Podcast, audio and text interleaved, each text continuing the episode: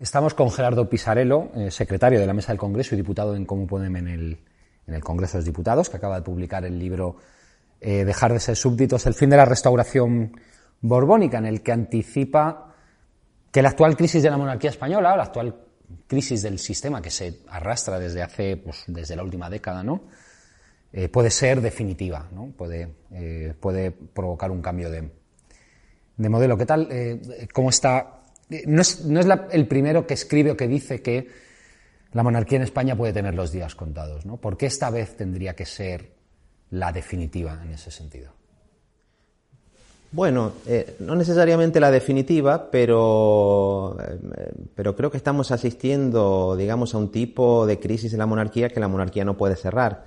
En un momento en que la monarquía está muy desprestigiada, digamos, en general en el mundo. Es una forma de gobierno bastante anacrónica, pues solamente quedan 40 monarquías en todo el mundo, un 8% de las formas de gobierno total. Eh, que alguien sea jefe de Estado por ser simplemente el hijo de alguien es algo que no casa con el principio democrático y con una idea mínimamente moderna de lo que debe ser la, política.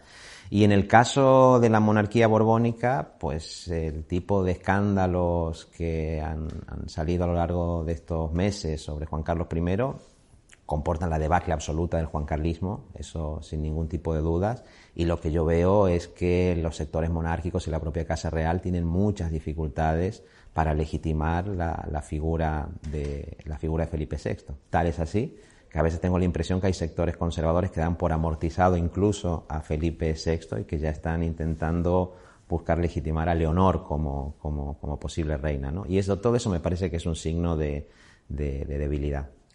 Pero la, dinastía eh, de los Borbones no es la primera vez que se sobrepone a, situaciones de dificultad. Lo, menciona en el, libro, ¿no? Eh, después de Fernando VII parecía, pero renace después de la Primera República, vuelve otra vez con, fuerza. Eh, después de la Segunda República y de la dictadura todavía vuelve la, dinastía de los Borbones y recupera el, trono. Digamos que desde, Felipe V lo ha perdido el trono o ha perdido la legitimidad del pueblo varias veces y ha conseguido sobreponerse. Eh, ¿qué, diferencia hay en, esta vez? no es tampoco la primera vez que, hay acusaciones de corrupción contra un rey o un jefe de Estado de esa dinastía. ¿Qué diferencia hay ahora con otros momentos del pasado que de los que se rehicieron. Bueno, en el prólogo del libro, Javier Pérez Rollo habla de la restauración permanente, ¿no? Efectivamente que los Borbones siempre vuelven y ya estaríamos casi en la cuarta restauración. Pero también se puede ver desde nuestro punto de vista.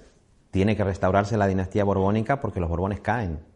Porque cuando los abusos y los atropellos que se cometen resultan insoportables para una parte importante de la ciudadanía, eh, los Borbones acaban en el exilio, ¿no?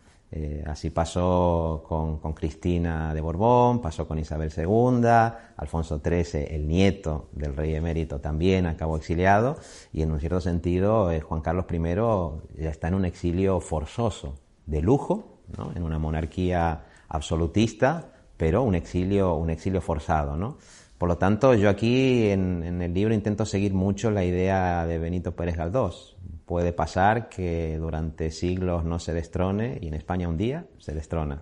Y el pueblo que durante siglos se acostó con reyes, un día se despierta en la cama del pueblo. Yo no digo que sea inminente, pero digo que en un contexto de pandemia estamos asistiendo a una crisis muy importante donde se ve a la monarquía vinculada pues, casos de evasión fiscal, de, blanqueo de capitales, en un momento donde hay muchas dificultades económicas y que mm, eso hace que para una parte importante de la ciudadanía la monarquía sea parte del problema.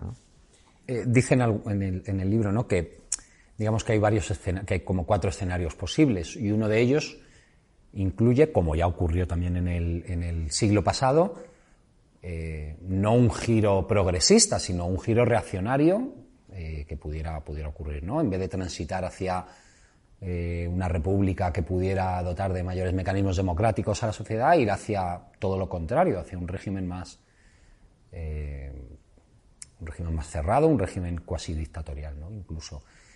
ese riesgo es, es, real, realmente se puede concebir en la, en la España del siglo XXI una opción de un giro reaccionario que eh, vaya en detrimento de los derechos eh, reconocidos e implantados en los últimos 40 años? Bueno, uno querría pensar que Europa es un antídoto contra eso, pero vemos que no está ocurriendo de esa manera. Si uno ve lo que pasa en Polonia, lo que pasa en Hungría y lo que está pasando en nosotros, ¿no? La normalización de, la extrema derecha, por ejemplo, y de una extrema derecha que tiene aliados golpistas en el mundo, en América Latina, una extrema derecha abiertamente trumpista también, ¿no? Eh, que esa extrema derecha junto con la derecha extrema puedan estar en el gobierno, mm, desgraciadamente no es una hipótesis fantasiosa. Y para esa derecha extrema y para esa extrema derecha la monarquía es una pieza importante. Por eso los intentos de apropiarse de la figura de Felipe VI, porque creen que Felipe VI puede ser una, una buena cobertura para su proyecto político, y desgraciadamente con Felipe VI pasa lo que en parte pasaba con Juan Carlos I de Borbón, que no hace demasiado por despegarse de esos sectores, ¿no? de los sectores eh, más reaccionarios del Poder Judicial, de los sectores pues políticamente más reaccionarios, cuando se manifiestan sectores de ex militares retirados en ese sentido, uno no encuentra una reacción por parte, por parte de la Casa Real y Felipe VI continúa compartiendo el mismo pecado de su padre, que es no haber condenado nunca la dictadura franquista. ¿Cómo puede ser rey de una monarquía parlamentaria en un Estado supuestamente democrático alguien eh, que en las múltiples ocasiones en que comparece públicamente nunca eh, critica a, una de las dictaduras más sangrientas que existe en Europa como la franquista. ¿no? Por lo tanto, esa hipótesis de una, de una regresión autoritaria si la monarquía se ve amenazada, eh, yo creo que no se puede descartar. Alfonso XIII se asustó cuando diputados socialistas como Indalecio Prieto ¿no? pedían que hubiera una comisión de investigación por sus casos de corrupción con Marruecos, se asustó y recurrió a Primo de Rivera. Eh, aquí está por verse si eso podría ocurrir o no. Si, la, si Felipe VI, ah, por sus propias inclinaciones ideológicas, se vería o no tentado a dar cobertura a una opción que fuera, digamos, de derecha extrema. digamos que esta situación la vemos, la vemos hoy como, eh, como viable, ¿no? Ese giro reaccionario por la presencia de la ultraderecha en el, en el Congreso, pero hace apenas 6-7 años, eh, en 2014, cuando abdicó eh, Juan Carlos I, había un sentimiento casi opuesto, ¿no? Eh, había un empuje progresista muy potente, del que Podemos, y como Podem y todo el espacio político, digamos, articulado alrededor, es un ejemplo. y quizá en aquel momento sí había un, había un sentimiento eh, antimonárquico y además un empuje, ¿no? un empuje progresista. Eh, sin embargo, el espacio político no decidió en aquel momento que no, era un, no debía entrar en ese, en ese debate, en el debate de monarquía contra república, porque bueno, se entendió que en aquel momento podía ser más menos eh, que podía dar munición al, al enemigo, ¿no? En un, cuando ante un, proyecto que estaba en nacimiento se perdió es una oportunidad en 2014 y en 2015 de haber eh, recogido el sentimiento antimonárquico y haberlo convertido en un sentimiento o en un empuje republicano, en una ola republicana, haber, haber intentado eh, aprovechar el cambio de, jefatura del Estado para meter esa eh, para meter en el debate el debate de la, de la República, vamos, el elemento de la República. Bueno, yo creo que en el ámbito municipal se dio de manera muy espontánea. Si uno se fija en las políticas que se llevaron adelante en Barcelona, en Cádiz, Valencia, Coruña, Pamplona, hubo, digamos, un florecimiento de iniciativas republicanas y de iniciativas incluso antiborbónicas desde el punto de vista simbólico, desde el punto de vista memorial, muy importantes. Lo que pasa es que creo que en el ámbito más estatal sí hubo conciencia por parte de lo que en ese momento era el espacio del cambio político, de que para que, digamos, el republicanismo pudiera crecer, tenía que ser un republicanismo del siglo XXI, que no simplemente podía apelar a la memoria eh, sesgada, además muchas veces de la Segunda República o de la Primera República, ¿no? Que había que construir, y eso tiene su lógica, un republicanismo de mayorías, que no solamente podía ser el republicanismo de las izquierdas clásicas. Por lo tanto, se entendía que, hubiera esa reflexión, pero repito, a pesar de eso, en el ámbito municipal de manera espontánea se dieron muchas iniciativas republicanas. Y yo creo que ahora eh, el hecho inédito de que la propia Casa Real eh, reconozca eh, que Juan Carlos I estaría involucrado en delitos graves de evasión fiscal y de blanqueo de capitales, abre una nueva oportunidad en un contexto muy diferente, en un contexto donde la extrema derecha ha crecido, donde hay un giro, digamos, reaccionario en muchos, en muchos sitios del mundo, y por eso yo veo las dos oportunidades. Podría haber eh, una, situación de, de degradación autoritaria, pero también podría, digamos, profundizarse la crítica a la, monarquía, que a mí me parece que es cada vez más cuestionada por sectores de la juventud, por las mujeres y sobre todo en determinados sitios del Estado, y comenzar a abrir pues, nuevos horizontes republicanos. Cataluña en concreto ¿no? ha tenido una, siempre una relación muy compleja con, los, con los Borbones, desde Felipe V y, su eliminación de eh, cuando, cuando eliminó las eh, determinadas eh, leyes propias que habían en Cataluña, y, pero hasta, hasta hoy, ¿no? Y casi no hay grises, hay o, un, eh, amor o, un odio o un rechazo absoluto de la, de la monarquía. Eh, esto se ha acentuado con el, con el proceso, ¿no? Y con, con todo el, eh, con todo el, proceso que está, que está viviendo Cataluña. Y tiene un, como el, discurso del 3 de octubre es un, del 17 es un momento muy, muy concreto.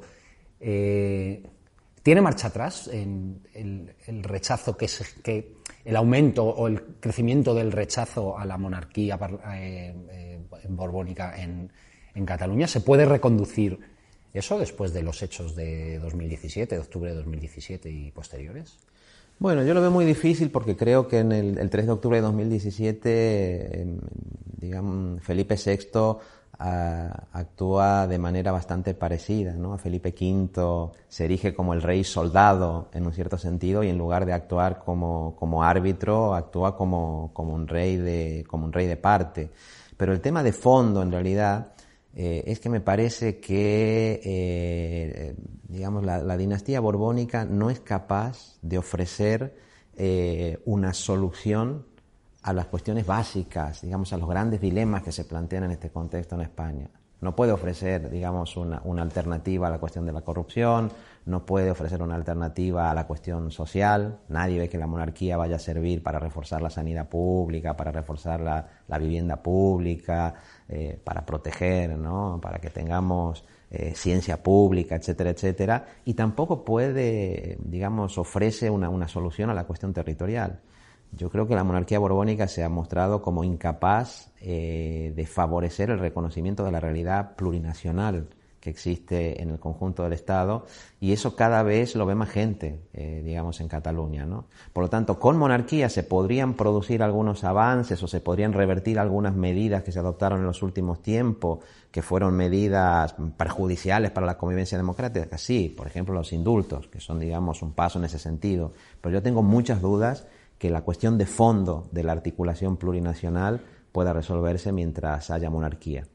Establece en el, en el libro también una, una dicotomía ¿no? una, entre monarquía y democracia. Dice que no puede haber una democracia dentro de una monarquía. Eh, entonces, las, las monarquías que existen en Europa no son, no son democracias. no, no hablo ni siquiera de la española, hablo del resto de, las pocas monarquías que hay en Europa, pero las que hay no son, no son democracias. Bueno, yo digo que hay una tensión muy clara entre, entre el principio democrático y las monarquías hereditarias, porque hubo monarquías selectivas, ¿no? hubo, hubo reyes que fueron elegidos en referéndums incluso. Pero el problema es la monarquía hereditaria como, como tal, ¿no?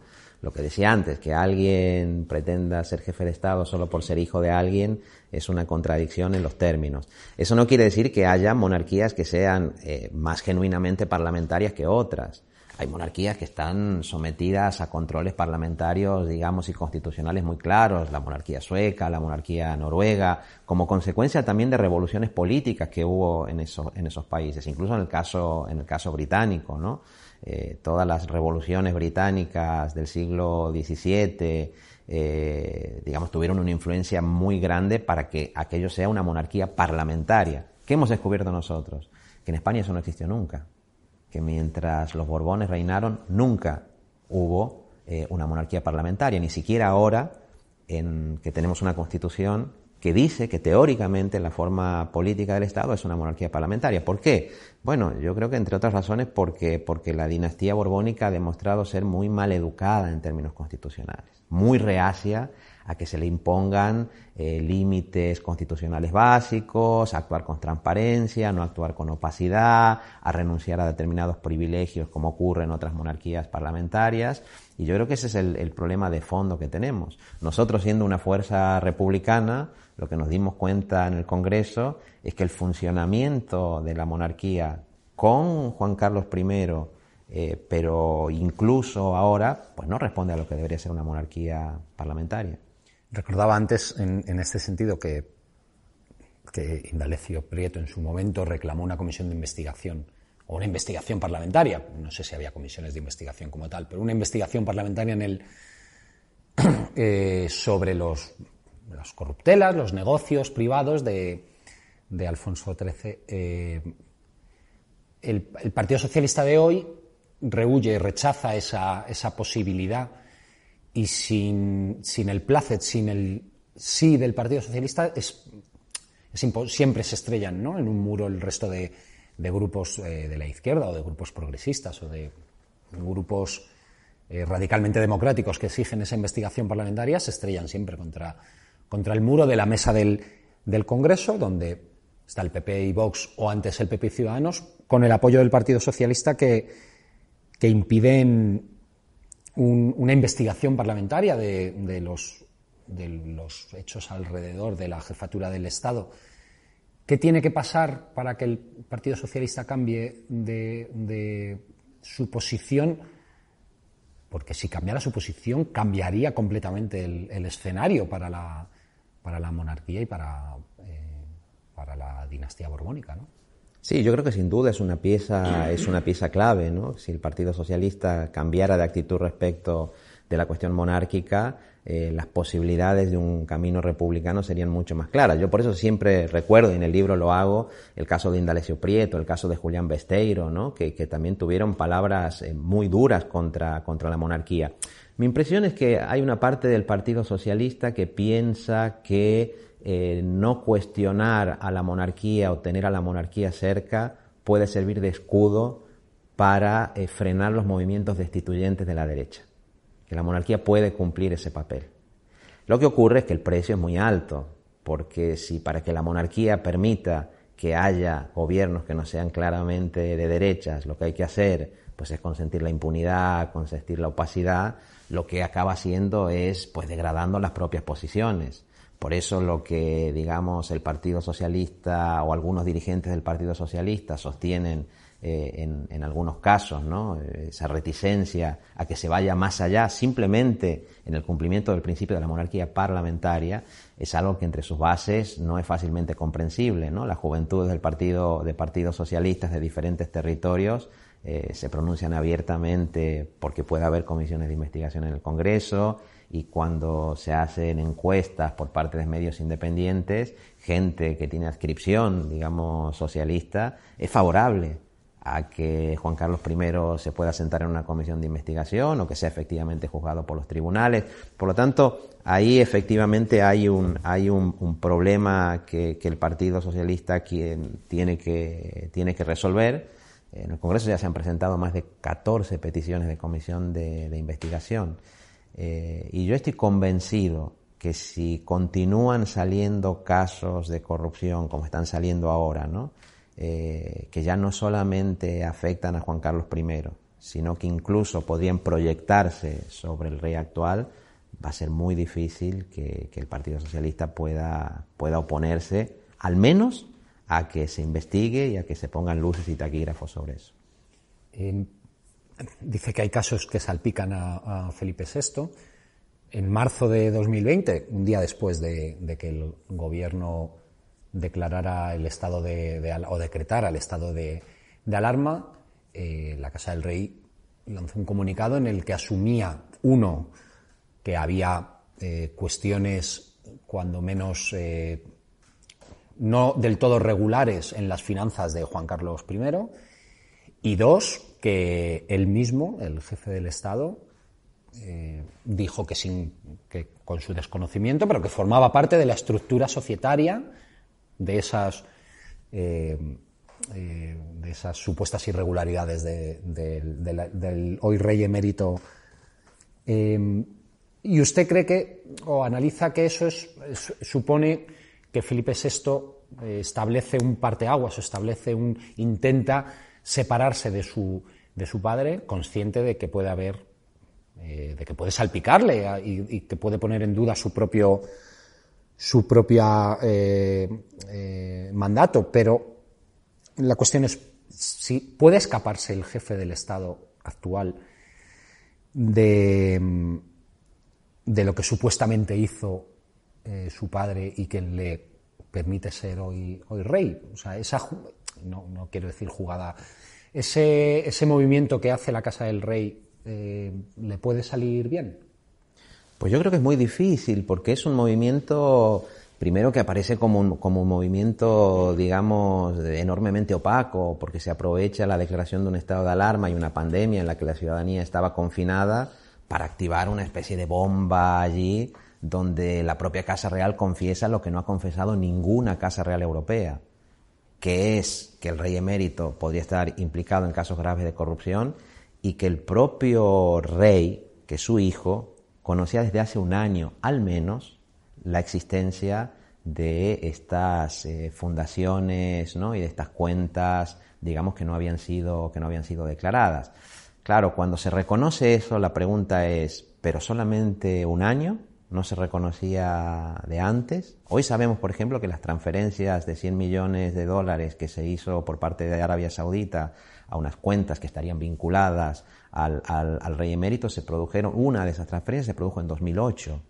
Eh, en 2008, Felipe VI no era un niño pequeño correteando por los pasillos de la zarzuela, era, digamos, una persona formada que sabía que iba a ser rey y por lo tanto vuelve a plantearse lo mismo que se planteó en relación con la infanta Cristina Iñaki Undargarín, ¿no? Cuando ella firma, dice, yo firmaba pero no sabía. Hoy se está intentando reproducir esa operación para establecer un parteaguas entre Juan Carlos I y Felipe VI. Juan Carlos I seguramente tuvo que ver en, esos, en esas actuaciones ilícitas, ese es hoy un sentir mayoritario que uno ve que emerge con mucha claridad, pero Felipe VI no. Pero la pregunta es, ¿pero Felipe VI no sabía todo lo que estaba ocurriendo? ¿Era ajeno a lo que, como vemos, venía ocurriendo desde hace mucho, mucho tiempo? Y yo creo que las dificultades de la Casa Real para responder a esa respuesta afirmativamente hace, como digo, que aparezca con tanta insistencia la figura de Leonor como una figura eh, cuya irrupción, digamos, en la vida política habría que acelerar, ¿no?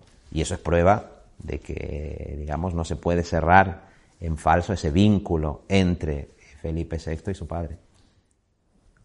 ¿Cree que mm, Leonor entonces podría ser reina muchísimo antes de lo que, de lo que eh, biológicamente pudiera, pudiéramos esperar? Bueno, cuando se produjo, digamos, cuando se aceleró la decadencia del régimen de, de Cristina de Borbón, eh, como reina regente, pues intentó hacer eso con, Isabel II, ¿no? Isabel la reina niña prácticamente. Eh, pero tampoco funcionó, en realidad, digamos, ese experimento bien. Yo veo que los sectores, digamos, monárquicos están desconcertados en ese sentido, desconcertados. Eh, que de pronto hay, después de muchos años de autocensura en los medios, después de muchos años de presiones para que no se hablara sobre, sobre Juan Carlos I, sobre su fortuna, sobre sus actuaciones privadas que no tenían que ver con sus funciones constitucionales, de pronto eh, la investigación suiza y las publicaciones del Daily Telegraph, un periódico conservador británico, hace que se levante esa veda y que haya una mayor crítica pública incluso por parte de medios conservadores sobre la figura de Juan, Carlos I. Creo que el objetivo de eso, sin embargo, es mantener a salvo a, Felipe VI y mantenerlo a resguardo de, esas críticas. Eh, en parte, pues está consiguiendo porque la imagen pública de Felipe VI es mejor que la de su padre. pero eh, no es fácil que eso se pueda cerrar simplemente de esa manera, porque a poco que uno indague y cada vez que salen noticias nuevas, pues es muy difícil pensar que no existían esos vínculos y que no existía Ese, conocimiento. De hecho, yo creo que uno de los grandes problemas es eso. No es que nosotros estemos discutiendo de monarquía ahora porque a las personas republicanas se nos haya ocurrido. Es la propia monarquía la que genera eh, este, este debate con, sus actuaciones. ¿no? Eh, por lo tanto, puede pasar lo que pasó en, en otros momentos en la historia de España, que es la propia dinastía borbónica quien propicia la erosión y la crítica de la propia institución monárquica. Hablaba de la investigación en, Suiza, eh, que digamos que es eh, la que está ahora mismo más avanzada dentro de las diferentes investigaciones que hay, porque la española como que está todavía en una fase un poco incipiente y tampoco se conocen muchos, muchos detalles. pero la investigación en Suiza sí conocemos bastantes detalles. ¿Cree que Juan Carlos I o Juan Carlos de Borbón puede acabar juzgado en algún país, en Suiza, por ejemplo, o incluso en España? Yo en Suiza es donde tengo más esperanzas que pueda ocurrir algo, ¿no? Que el fiscal Bartosa, que es un fiscal muy, muy valiente, eh, efectivamente, digamos, no se detenga en la línea de investigación que tiene abierta. En el caso de España, la verdad que soy mucho más escéptico.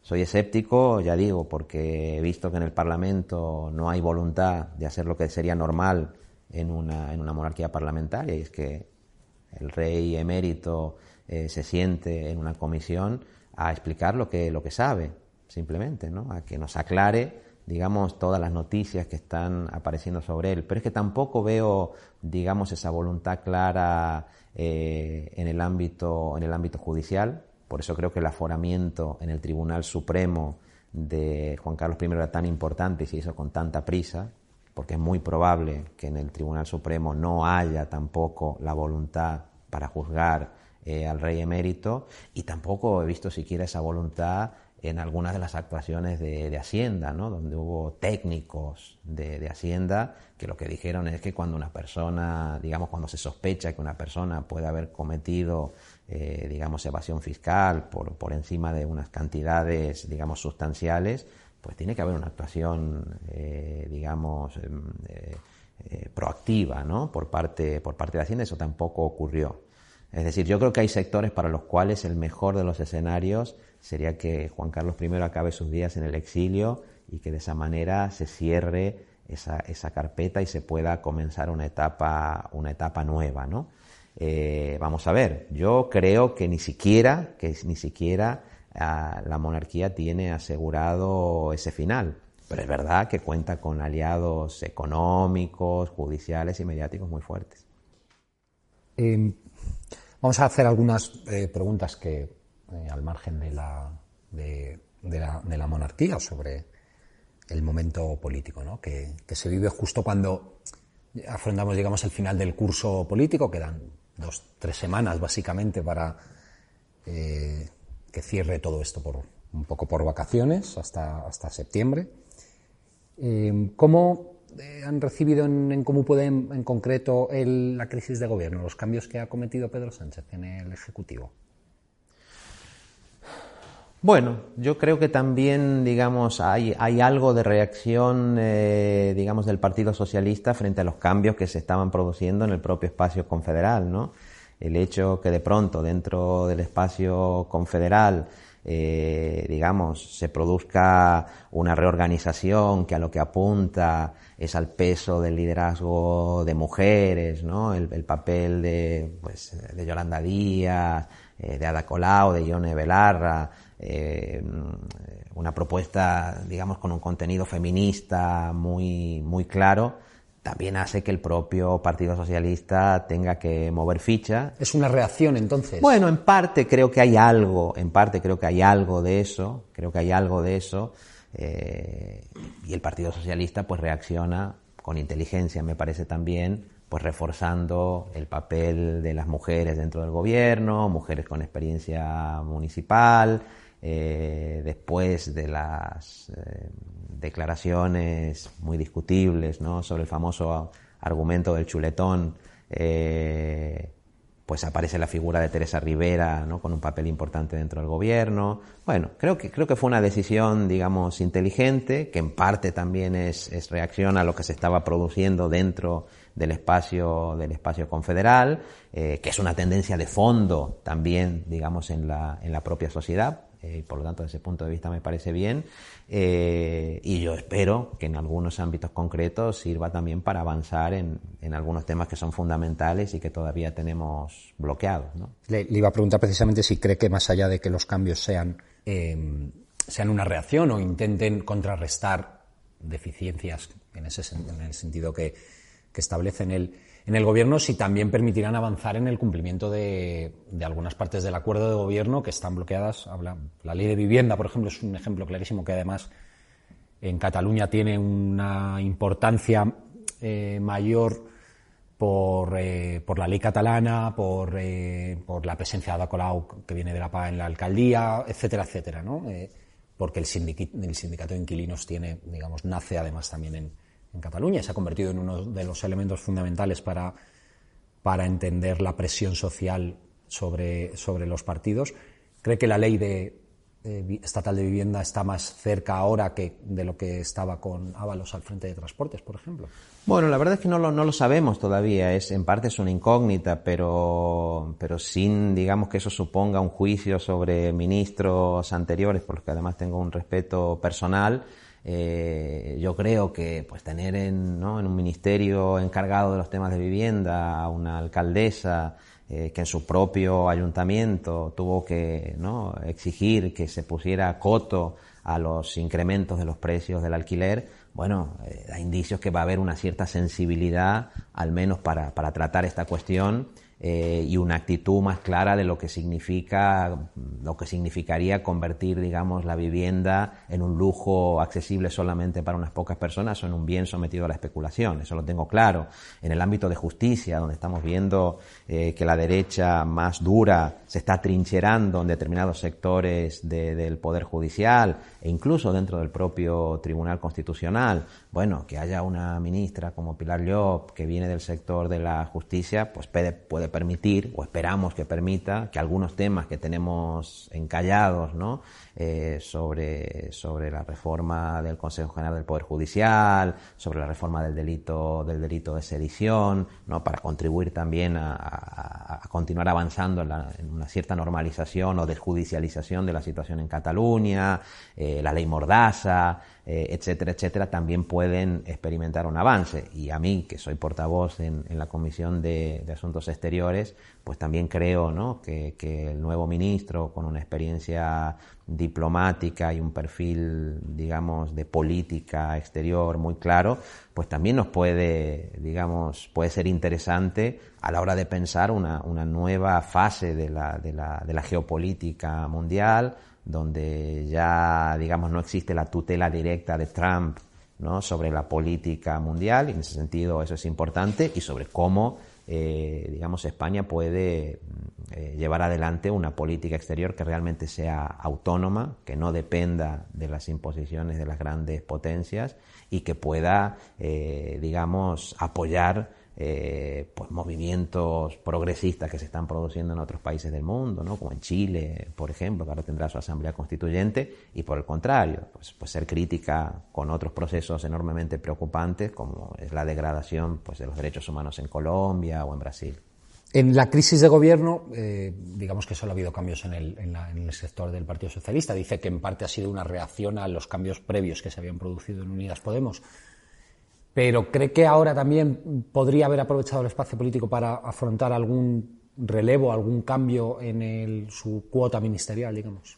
Bueno, lo que pasa es que yo creo que veníamos de un cambio, digamos, muy, muy, muy reciente, ¿no? Que, que sobre todo tenía que ver con el, con el papel de, de Yolanda Díaz como, pues, la, la, la, la, ministra más valorada, ¿no? según las encuestas dentro del propio gobierno, como una ministra con un papel muy importante en lo que fue uno de los temas eh, claves, creo yo, eh, de la pandemia en todos los países del mundo, que era cómo resolver, cómo proteger a la población trabajadora en un momento en que la actividad económica estaba suspendida y el tipo de, el tipo de respuesta que se dio, eh, digamos, en el caso español, yo creo que debe mucho ¿no? al papel de, Yolanda Díaz y, su, y su equipo.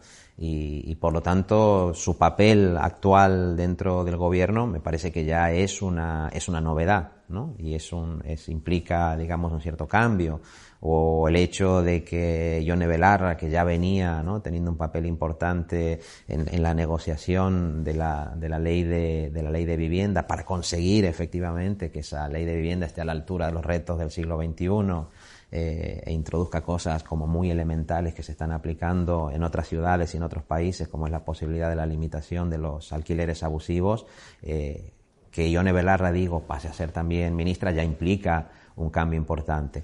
Y luego, pues bueno, en, el resto de, los ministerios, yo creo que, también los ministras y ministros de, Unidas Podemos, pues han demostrado también tener un papel central para impulsar avances que de otro modo no, no se hubieran producido, ¿no? ¿no? No tendríamos ley trans si no fuera por la persistencia eh, y el empeño de Irene Montero, que venía trabajando mucho este tema con los diversos colectivos, eh, con Manuel Castells, pues por primera vez experimentó un crecimiento exponencial el, el número, el número de becas ¿no? universitarias, eh, para personas en dificultades, en dificultades sociales, se consiguió que bajaran las tasas en la universidad. Eh, Alberto Garzón pues, protagonizó un debate importante ¿no? sobre el nuevo tipo de consumo sostenible que debería tener un país que se plantee de manera seria la transición ecológica y la transición energética. Es decir, yo desde ese punto de vista creo que, que, que, que el espacio confederal, sin perjuicio de los cambios que siempre pueden producirse, porque digamos, no hay nadie que sea absolutamente imprescindible, en este momento pues está liderando algunos de los grandes proyectos que necesitamos pues pasar para salir de esta crisis con un, con, un, con, un, con un programa que realmente sea transformador y que no nos devuelva a una, a una nueva vieja normalidad que sin duda habría que superar. Eh, la última ya, el, el gran debate, digamos, que hay dentro de ahora de, de Unidas Podemos, el gran debate político después de la eh, salida de Pablo Iglesias, que además se ha demostrado que ha sido una salida real, eh, en la que no existe tutelaje sobre, sobre eh, la dirigencia del espacio. y el gran debate, digo, o la gran.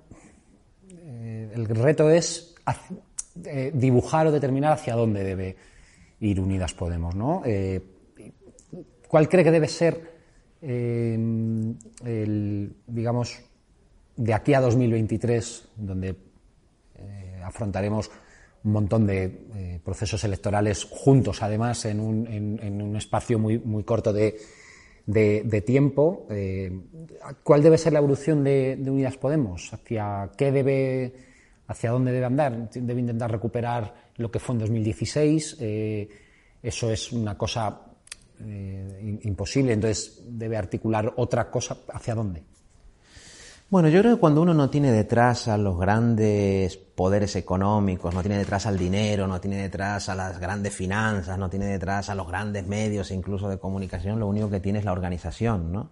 Y por lo tanto yo creo que ahora se abre un reto organizativo enorme un reto organizativo que tiene que consistir en, poder eh, dar eh, cobijo ¿no? a la gente que ya formaba parte de ese, espacio, de ese espacio del cambio, pero también en, abrirse a otros sectores de la sociedad, en, salir a, reconectar con otros sectores de la sociedad. Y para que eso sea posible, pues hay que hacer una cosa que nos planteábamos al comienzo, que no es simplemente crear partidos, hay que crear instrumentos políticos eh, que tengan pues liderazgos plurales, que tengan diversidad. Eh, yo diría que ni siquiera sean partidos, ¿no? que sean como semipartidos, que sean instrumentos que faciliten la autoorganización democrática de la gente.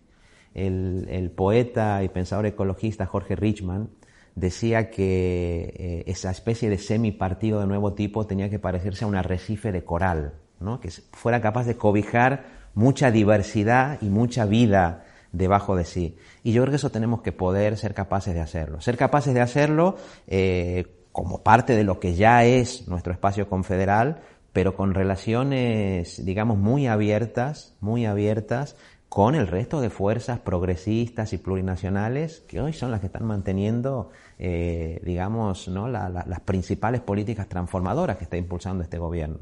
Nosotros no tenemos... Una, cosa es una relación política y otra cosa es una relación orgánica.